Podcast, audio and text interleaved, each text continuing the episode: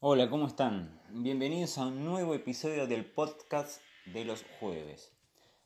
Como bien anunciamos en el tráiler, hoy vamos a estar hablando del veganismo y de cómo surgió este movimiento, eh, este nuevo movimiento mundial. Para hablar de veganismo tenemos que remontarnos eh, muy atrás en la historia porque personajes como Pitágoras en Grecia y Buda en el Asia ya este, incorporaban en su, filosofía la idea de no consumir ni usar productos, eh, productos de origen animal que sean eh, obtenidos a través de la violencia. Entonces, eh, esta idea ya vemos que está en, la antigüedad de nuestro mundo, pero remontándonos un poquito más acá, y ya en 1909 es en Inglaterra donde empiezan a aparecer estas primeras ideas a plasmarse y a ser publicadas.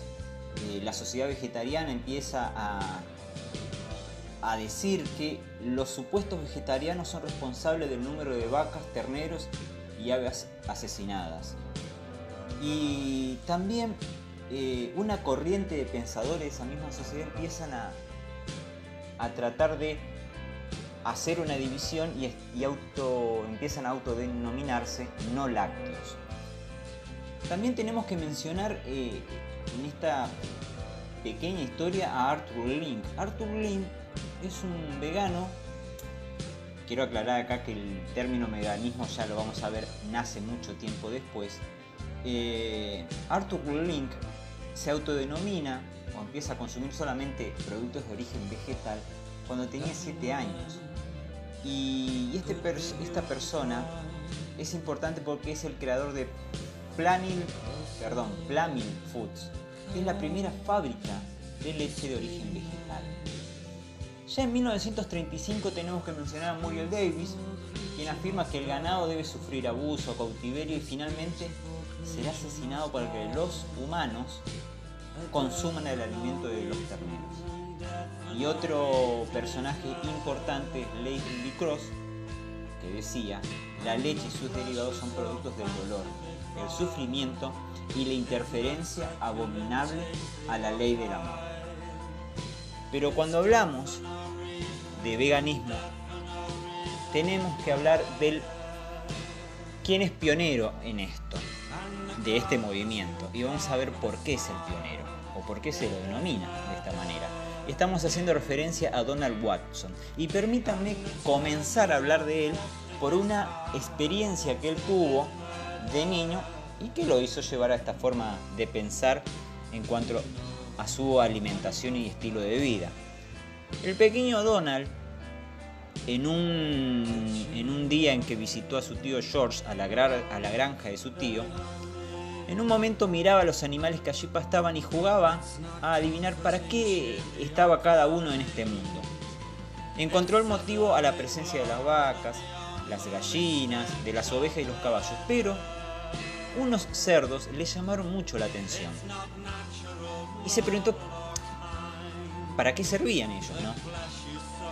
Mientras él pensaba esto, la mano apurada de su tío apareció, agarró a uno de los cerdos y lo tomó con fuerza y le hundió un afilado cuchillo en el cuello mientras este animal se desangraba todo esto fue hecho a metros de otros chanchos que corrían asustados por los gritos de dolor del pobre, marrano.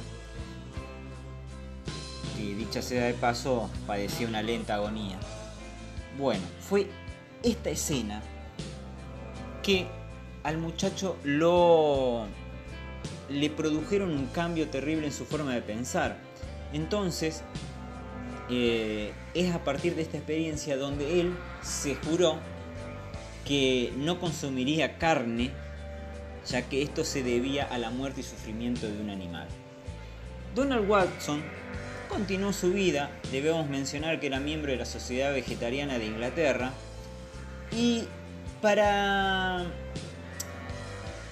para 1944, él y su mujer empezaron a, a pedir que dentro de la Sociedad Vegetariana de Inglaterra se comenzara a pensar sobre esta eh, cuestión de consumir productos de origen animal y que tenían un origen eh, de, sufrimiento y dolor para los mismos. Ahora bien, como viendo que dentro de la sociedad vegetariana no eran muy tenidos en cuenta, él, su mujer y otros, otras personas que lo seguían, eh, desistieron de integrarla y abrirse. Y es así como en 1944 ellos fundan la sociedad, sociedad perdón, vegana. Esta sociedad comenzó primero investigando los padecimientos de los animales en las distintas industrias eh, y como resultado de estas investigaciones han surgido dos hechos de gran importancia para ello en el movimiento vegetariano. El primero es que una alimentación organizada con sensatez y libre de alimentos y de origen animal, animal es seguro y practicable. Y el segundo es que no hay motivos para hacer eh, una, distinción entre las objeciones morales al uso de alimentos cárnicos y las relativas al uso de productos lácteos. Ahora bien, ¿de dónde nace la palabra vegano? Sencillo.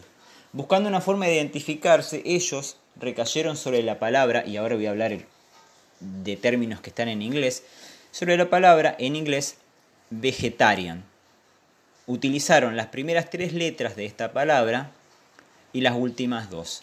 Vegan sería en inglés, vegano sería en castellano. Y es así donde nace el término vegano y los seguidores de esta idea, veganismo. Entonces, podemos decir que Donald Watson es el padre de esta palabra y el padre de este movimiento. Para cerrar este podcast, déjenme dejarlos con el, con el principio vegano. Esto fue tomado de, una entrevista que dio Watson, que dicho sea de paso, eh, murió, en 1900, eh, perdón, en el 2005, falleció, y, y él se jactaba de ser un orgulloso hombre que había pasado 78 años de su vida sin consumir carne. Aquí el principio de él. Si queremos ser verdaderos libertadores de los animales, debemos renunciar absolutamente a nuestra tradicional y egoísta actitud de creer que tenemos derecho a utilizarlos para nuestras necesidades. Debemos satisfacer nuestras necesidades mediante formas que no impliquen usar a otros animales. Bien gente, hasta aquí este podcast que ha tratado de informarles de dónde nace esta corriente eh, vegana. Espero que les haya servido y nos estaremos viendo el próximo jueves en el podcast de los jueves. Hasta luego.